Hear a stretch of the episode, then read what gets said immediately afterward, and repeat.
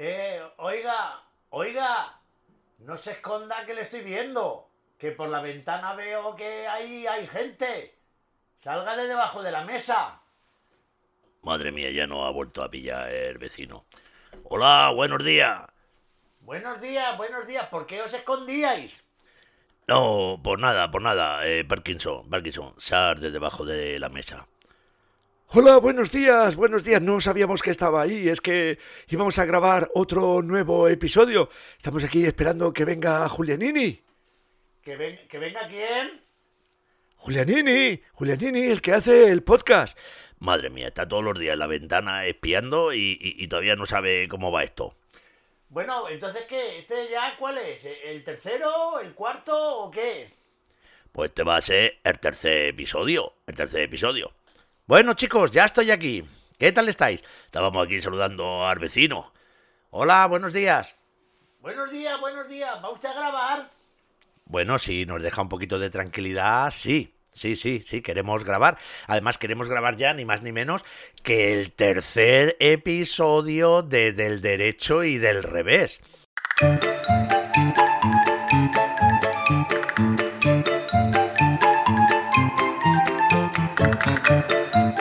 Contado ya los tres cerditos, hemos contado la princesa y el guisante y ahora vamos a contar...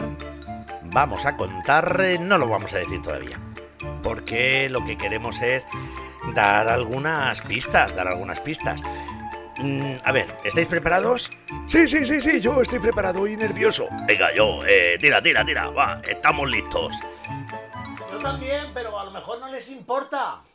Bueno, bueno, venga, ya estamos todos. Pues hoy vamos a contar un cuento que no es muy conocido, no es de los más conocidos.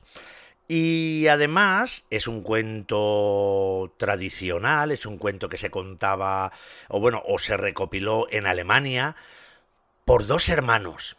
Quizás si tuviera que decir cuáles son los hermanos más famosos del mundo de los cuentos, sin lugar a dudas serían ellos. ¿Así? ¿Quiénes son? ¿Quiénes son? Madre mía, yo estoy en un ascua, en ascuas, estoy en ascuas. ¿Quiénes son? Estamos hablando ni más ni menos que de los hermanos Grimm. Ah, lo, hermano verde. No, no, no. Grimm, no green de verde en inglés, sino en alemán. Grimm es G-R-I-M-M. Los hermanos Grimm. Jacob y Wilhelm, los hermanos Grimm, que se pusieron a recopilar cuentos tradicionales, se recorrieron un montón de sitios por Alemania porque querían rescatar todos esos cuentos que se contaban y que, poco a poco se iban olvidando, cada vez llegaba la, la vida moderna y ya pues los cuentos a veces se iban perdiendo pues ellos se dedicaron durante años a recopilar, a recopilar todas estas historias.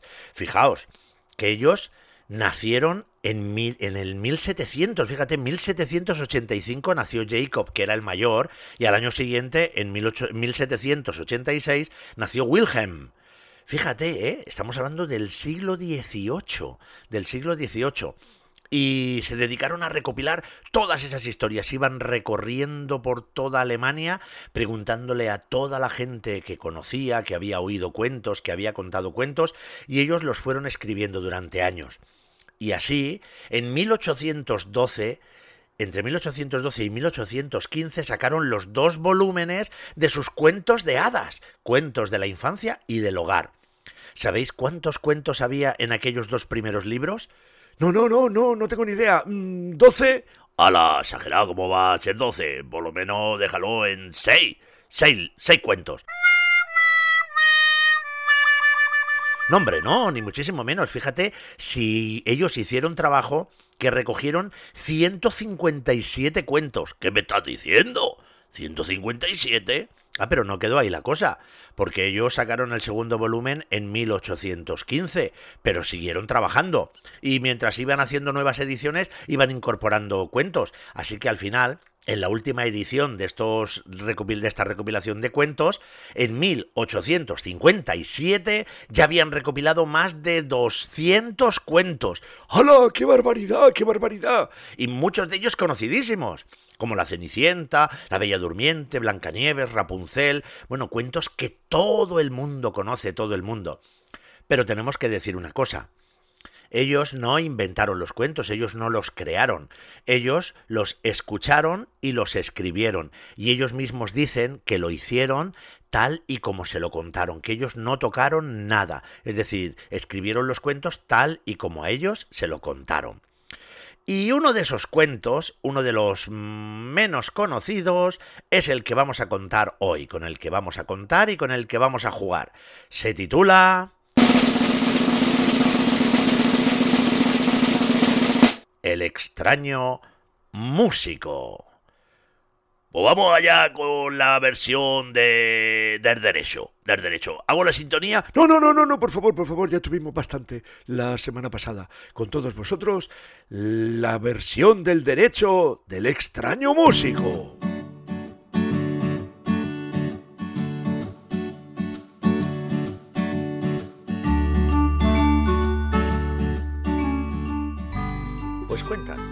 Había una vez un extraño músico que iba por el bosque completamente solo paseando, mientras iba pensando en sus cosas de un lado a otro y cuando ya estaba cansado de tanto pensar, se dijo a sí mismo, El tiempo se me hace muy largo en este bosque, voy a buscar un camarada. Entonces cogió el violín de su espalda y lo hizo sonar hasta que resonó a través de los árboles. Poco tiempo después, apareció un lobo corriendo por la espesura. Uy, uy, uy, uy, uy, por aquí viene el lobo. Pero esta compañía no me apetece nada de nada, dijo el músico. Pero el lobo avanzó aproximándose y dijo, Oh, querido músico, qué música tan bonita, qué forma tan hermosa de tocar. Me gustaría aprender. Bueno, pues eso se aprende pronto, le contestó el músico. Solamente tendrías que hacer lo que yo te dijera. Oh, músico, sí, sí, sí, te obedeceré, mira, como un alumno obedece a su maestro. Así que el músico le dejó que le acompañara. Y cuando ya habían caminado un buen trecho, llegaron a una vieja encina que estaba hueca por dentro y partida por la mitad. Si quieres aprender el violín, dijo el músico, pon las patas delanteras en este hueco del árbol. El lobo obedeció como había prometido el músico entonces levantó rápidamente una piedra y la metió en el agujero atrapando las dos patas del lobo de forma tan firme que tuvo que quedarse allí prisionero. Quédate así y espera hasta que yo regrese, le dijo el músico, y siguió su camino.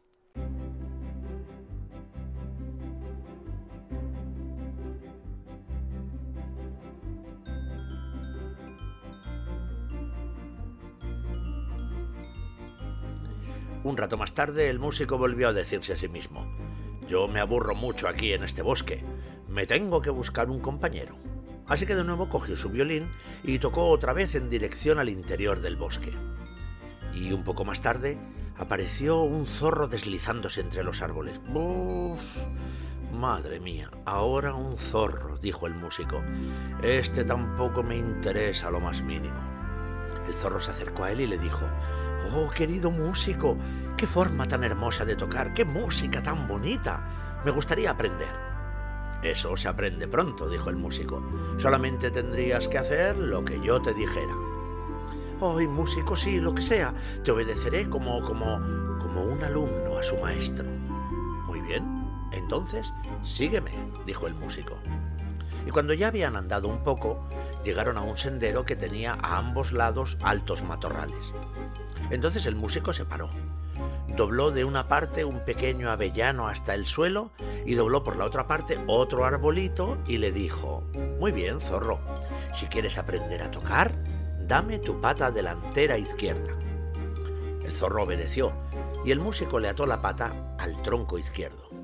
Zorrito, dijo el músico, dame ahora la derecha y se la ató al tronco derecho y cuando comprobó que los nudos de los lazos eran lo suficientemente fuertes, los soltó de golpe y los árboles dispararon hacia arriba, salieron disparados hacia arriba, llevándose al zorrito consigo, que quedó bamboleándose en el aire pateando allí arriba.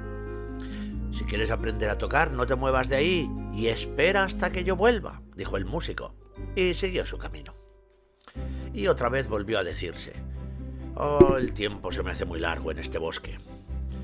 Lo mejor será que me busque un compañero. Así que de nuevo cogió el violín y el sonido resonó por todo el bosque. Y entonces apareció dando saltos una liebre. Oh, vaya, una liebre, dijo el músico. Yo no quería esto. Oh, querido músico, dijo la liebre, qué música tan hermosa, qué forma tan bonita de tocar. Me gustaría aprender.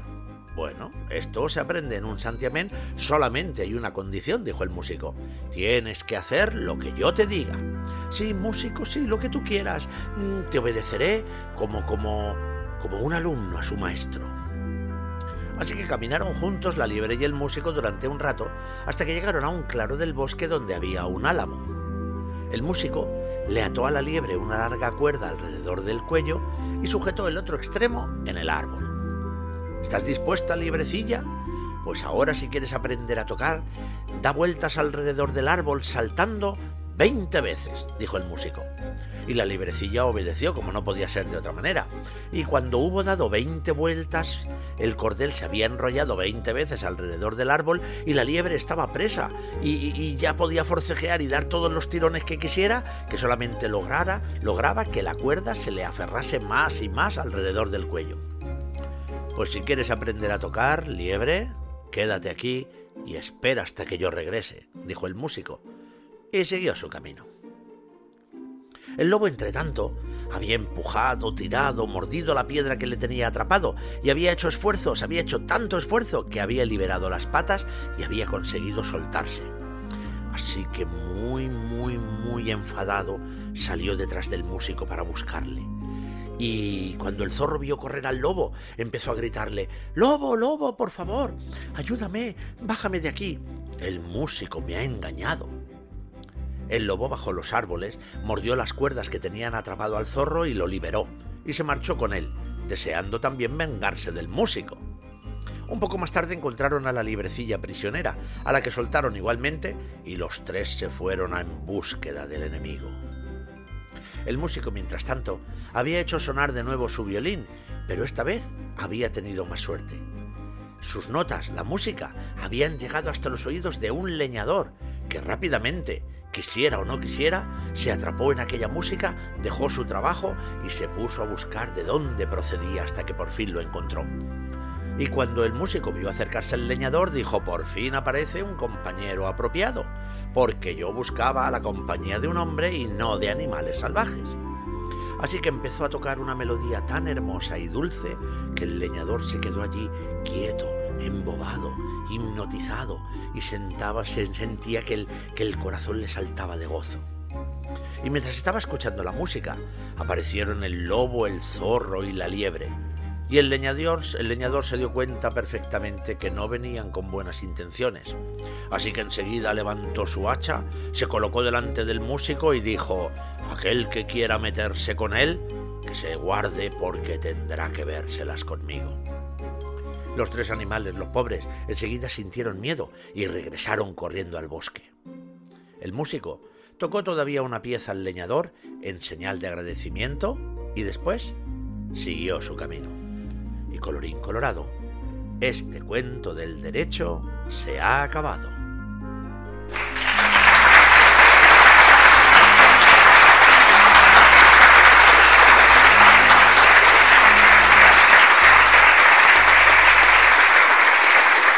bueno, bueno, bueno, bueno, bueno. Me ha encantado este cuento. Yo no lo conocía, no lo había oído nunca. ¿Y, tú, Burete? Eh, no, nunca había escuchado este cuento, pero, pero me ha encantado, me, ha gustado muchísimo. Eh, el hombre este con su flauta y tocando por ahí por el bosque, me ha encantado. Bueno, pues es genial, esto está muy bien, espero que a todo el mundo le haya gustado este cuento y así conseguimos una cosa también muy bonita, que es no solo jugar con los cuentos, sino dar a conocer otros muchísimos cuentos que estaban al lado de los cuentos que se han hecho tan famosos y que no conocemos tan bien. Así que, como hacemos siempre, como es la seña de identidad de este programa, Hemos contado la versión del derecho del cuento del extraño músico, tal y como estaba recopilado por los hermanos Grimm, y ahora vamos a jugar, ahora vamos nosotros a inventar nuestra propia historia. Y vamos a hacerlo con la versión de revés. Adelante, Julianini.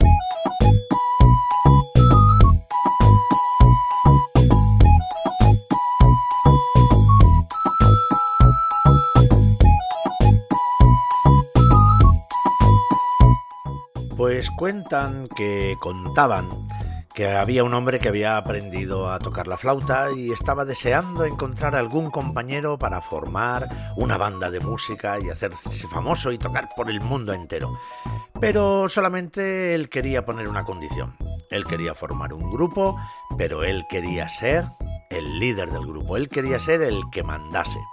Así que mientras iba buscando acabó atravesando un bosque. Y para matar el aburrimiento y a ver si alguien escuchaba su música, pues se puso a tocar la flauta.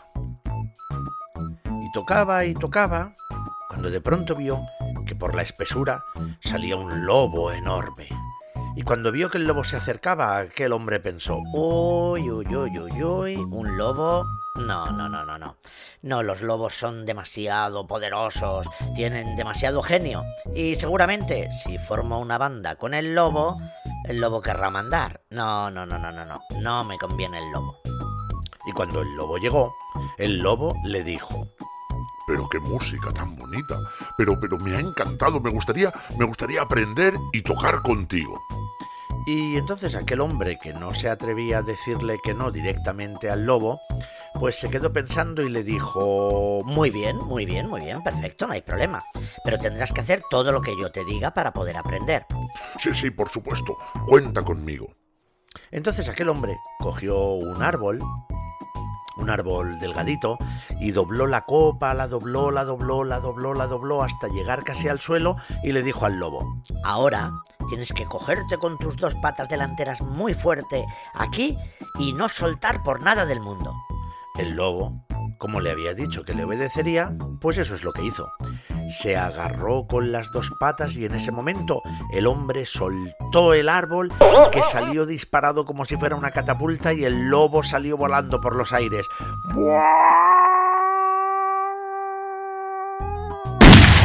Y desapareció en algún lugar del bosque. Así que aquel hombre, contento de haberse librado del lobo, siguió su camino pero como todavía no había encontrado compañero, pues decidió volver a tocar la flauta. Se puso a tocar y a tocar y a tocar, y al cabo del rato apareció entre los matorrales un zorro. Un zorro que venía embelesado con la música. ¡Ay, madre mía! ¡Qué, qué, qué ganas de, de, de, de saber de dónde procedía esa música! Así que cuando el zorro llegó le dijo... Pero hombre, pero qué música tan bonita. Pero esto es increíble, me encantaría aprender y me encantaría tocar contigo. Y el hombre pensó, vaya, vaya, vaya. Un zorro. Un zorro tampoco me conviene. No, señor, no, no, no, no, no. No porque los zorros son demasiado listos. Son muy astutos. Y seguro que me hace alguna jugarreta y al final acaba siendo él el que se convierta en el líder de la banda. No, no, no, me tengo que librar de él. Y como no quería decirle que no directamente, pues le dijo, Muy bien, pero si quieres aprender a tocar y tocar conmigo, tendrás que obedecer todo lo que yo te diga. Por supuesto, cuenta conmigo, dijo el zorro.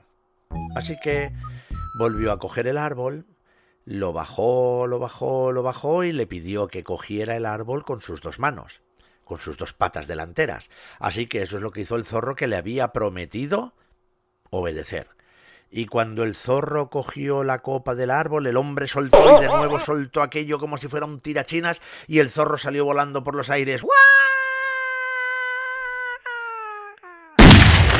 Y desapareció en algún lugar del bosque, concretamente sobre la cabeza del lobo que había lanzado antes. Así que aquel hombre quiso seguir su camino, pero como no había encontrado compañero, decidió volver a tocar la flauta.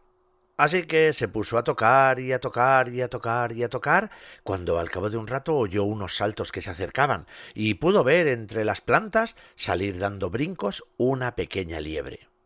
Y la liebre le dijo Estoy oyendo tu música y me he quedado embelesado. Me ha encantado, qué, qué, qué bonito, me encantaría aprender y sobre todo me encantaría tocar contigo. Y el hombre miraba a la liebre y dijo ¿La liebre me conviene o no me conviene de compañera? No, yo creo que no. Yo creo que no, porque la liebre es demasiado nerviosa, demasiado rápida siempre haciendo las cosas, así que eh, seguramente cuando yo quiera hacer algo, la liebre ya lo habrá hecho y al final pues querrán que sea el líder de la banda. No, no, no, no, no, no. La liebre no me conviene. Pero como la liebre quería tocar con él, él le dijo Muy bien, yo te enseñaré y podrás tocar conmigo, pero a condición de que me obedezcas en todo.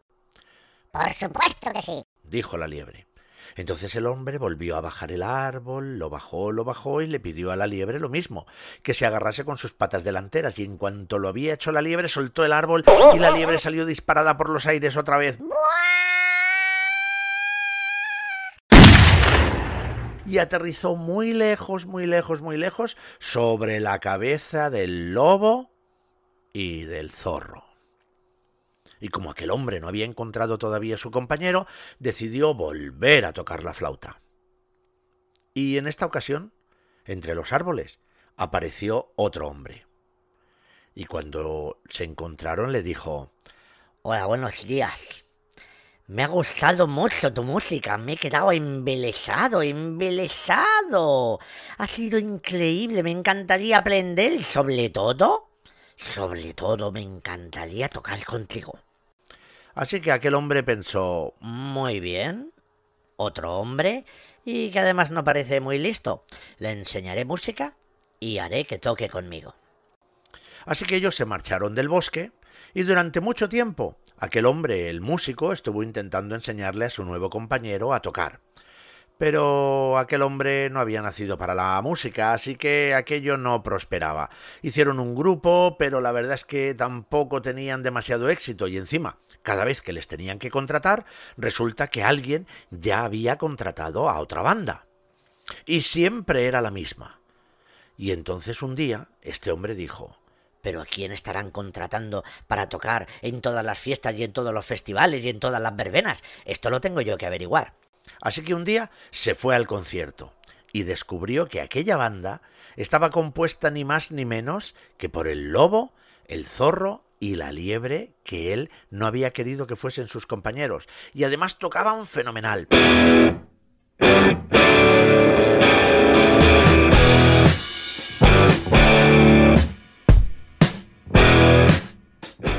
El lobo tocaba la guitarra eléctrica, el zorro tocaba los teclados y la liebre con ese nervio que tenía tocaba la batería que daba gusto. Y cada vez que daban un concierto se llenaba porque la banda se llamaba Los Animales. Y cada vez que los animales estaban en cartel se llenaba de público. Así que mientras estaban dando el concierto, el lobo, el zorro y la liebre vieron entre el público al hombre que los había lanzado con el árbol. Y bajaron a hablar con él. Al principio el hombre tenía mucho miedo, mucho miedo, porque pensaba que iban a vengarse. Pero sin embargo, cuando se acercaron, los tres, el lobo, el zorro y la liebre, estaban sonriendo. Y le saludaron y le dijeron, Hola, muy buenas. ¿Qué tal? Y él les dijo, No me iréis a hacer daño, ¿verdad? No, no, no, no, no, al contrario. dijo el zorro. De hecho, pensamos que ha sido una suerte, fue una suerte encontrarte. Si no te hubiéramos encontrado, no nos hubiéramos conocido porque nos lanzaste a los tres al mismo sitio y decidimos juntos aprender música y formar un grupo. Y mira qué bien nos va. Entonces, ¿no estáis enfadados? preguntó el hombre. No, ni mucho menos, al contrario. Mira, estamos tan agradecidos que te vamos a dar un pase VIP. Y con este pase vas a poder entrar a todas las zonas del concierto. Mira, de hecho, vamos a meterte en nuestros camerinos. Le abrieron una puerta y el hombre tan contento y satisfecho entró. Y de pronto el zorro, la liebre y el lobo cerraron la puerta. El hombre no se había dado cuenta que no lo habían metido en los camerinos. Lo habían metido en uno de esos aseos portátiles que ponen en los conciertos y cerraron con llave.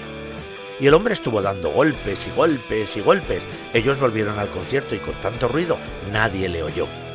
Cuando acabó el concierto, vino un camión, se llevó los aseos, uno de ellos llevaba al hombre dentro y los almacenó en un sitio enorme con miles y miles y miles de aseos.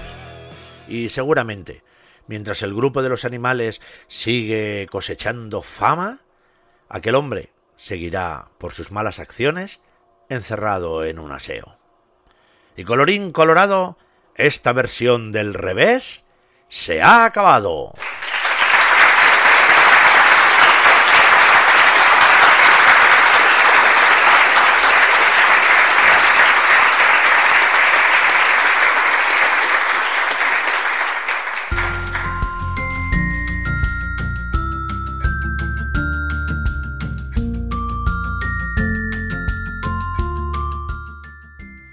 Bueno, ¿qué? ¿Os ha gustado? ¡Ay, madre mía, qué, qué locura! El pobre hombre ahí encerrado en un aseo. Pero me ha gustado muchísimo. Sí, señor, me ha gustado mucho. Y este hombre, ahí, por, mira, por listo, ahí la está muy bien, en el aseo. Y además aquí, a mí me gustaría hacer una invitación a todos los que nos oyen, a todos y a todas las que escuchan este podcast, para que sean capaces, que se animen a hacer sus propias versiones. Tenemos un cuento, tenemos ya una versión, que es la que hacemos nosotros en el programa, pero puede haber muchísimas versiones, muchísimas, que se animen a hacerlo. ¡Eh, tengo una idea! Incluso alguno, si, si se anima a escribir su propia versión, pues... pues nos la podría mandar. Oye, qué idea más buena. Mira, eso es estupendo. Sería genial que los niños y las niñas se animasen a inventar. Porque además voy a deciros una cosa. Si alguien en este mundo tiene imaginación, sin duda, son los niños y las niñas. Eso no hay duda ninguna. Y yo, yo también tengo imaginación. Madre mía, este hombre que quiere estar en todo. Que sí, que ya sabemos que tiene imaginación, hijo mío. Algo en la casa que está todo el día apoyado ahí en la ventana, hombre. Bueno, es que me gusta escucharos. Vale, vale, vale. Bueno, haya paz, haya paz. Ahora vamos con la sección que inauguramos la semana pasada, que es la palabra del día. Hago, hago la sintonía. Que no, que no, que no hagan más sintonías, por favor. Vale, vale, vale, pues no hago la, no hago la sintonía, no hago la sintonía. Seguramente muchos de los que estáis escuchando igual ya habéis caído mientras contábamos el cuento cuál es la palabra del día. Hoy vamos a aprender, si no la sabemos, que a lo mejor hay gente que la conoce, la palabra embelesado o embelesada. ¿Eso, eso viene de beso? No, no, no, no, no, no, no viene de beso. Embelesado se dice de alguien que tiene, que pone tanta atención en una cosa, está tan pendiente de una cosa, con todos, toda su atención ahí, que, parece que se olvida de lo demás. Como está fuera de este mundo nada más mirando algo. Uno puede estar embelesado, por ejemplo, mirando un paisaje y está tan, tan emocionado mirando ese paisaje que no se da cuenta de las cosas que pasan alrededor. Puede estar embelesado leyendo un libro, puede estar embelesado incluso viendo una buena película, puede estar embelesado escuchando un cuento. Yo, ¿quieres que te diga cuando estoy embelesado? Estoy embelesado cuando miro a, a la capitana Morgana ahí en su arco. Ay, madre mía, cuando veo a la capitana Morgana, Morgana, me quedo ahí, me quedo extasiado y no me doy cuenta de las demás cosas. ¡Ay, ay, Burete, que me parece que tú estás enamorado! ¿Qué dice, hombre? No, no, no, no, no, no digas tonterías, no digas tonterías. Bueno, pues nosotros estamos llegando ya al final de nuestro programa.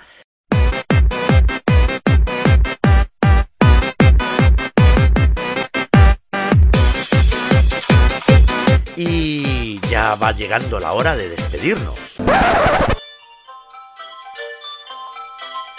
Madre mía, chicos, madre mía, ¿sabéis quién está llamando? Esto es increíble. Está llamando Cacerolo. Vamos, vamos a cogerle la llamada. A ver, a ver. Buenas tardes, Cacerolo. ¿Aló? ¿Aló? Hola, Cacerolo, ¿qué tal?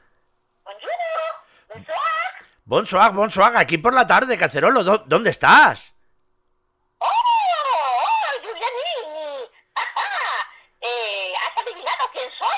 Claro, porque te tengo en la agenda del teléfono, Cacerolo. Ah, bueno, qué listo eres, Giuliani, qué listo eres. Una cosa, eh, ¿qué tal? ¿Qué, qué tal por ahí? Bueno, aquí estamos, aquí estamos trabajando. Estoy aquí con, con Parkinson. ¡Hola, hola, Cacerolo! ¡Buenas tardes! ¡Hola, Parkinson! ¡Se te echa de menos! Y, y también estoy con Burete. Hola, hola, Cacerolo, ¿cómo está? ¿Cuánto tiempo? ¡Hola, Buguete, mi amigo Buguete de toda la vida! Ay, madre mía, ¿cómo te echamos de veros, Cacerolo?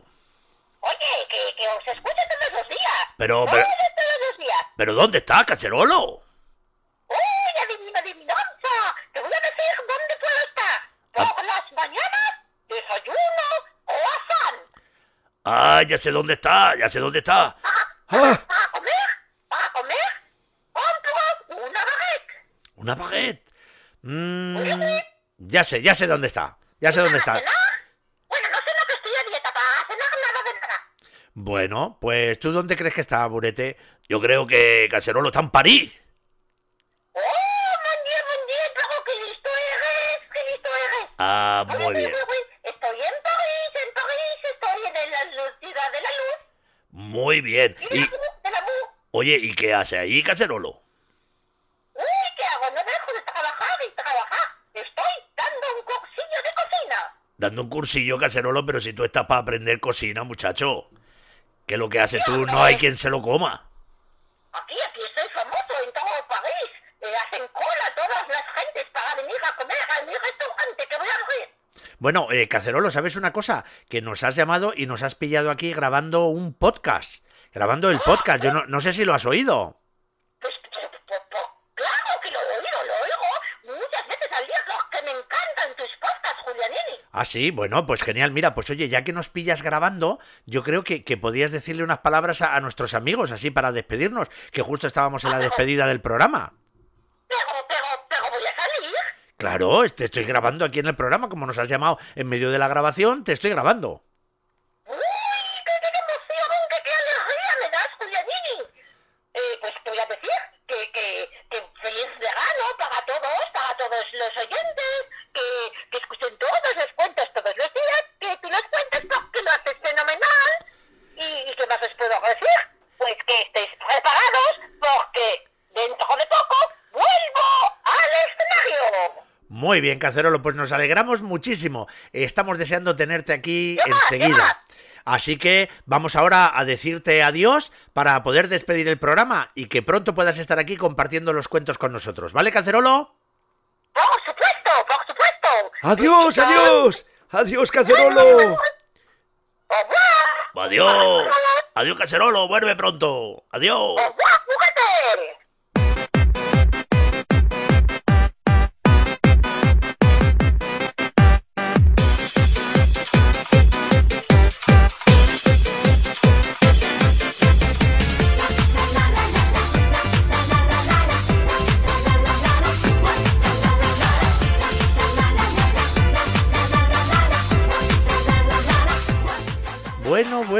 Qué alegría, qué sorpresa, ni más ni menos que nuestro amigo Cacerolo que nos llama en directo.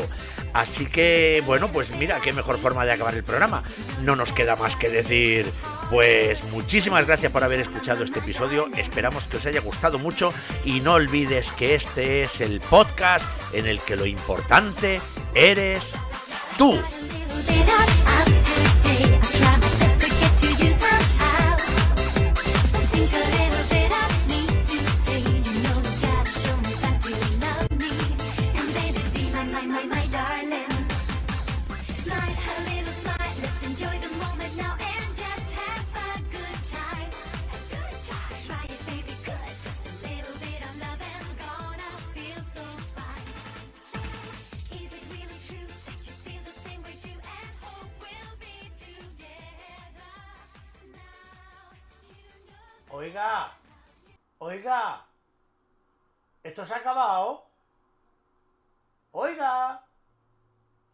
Nada, ni caso.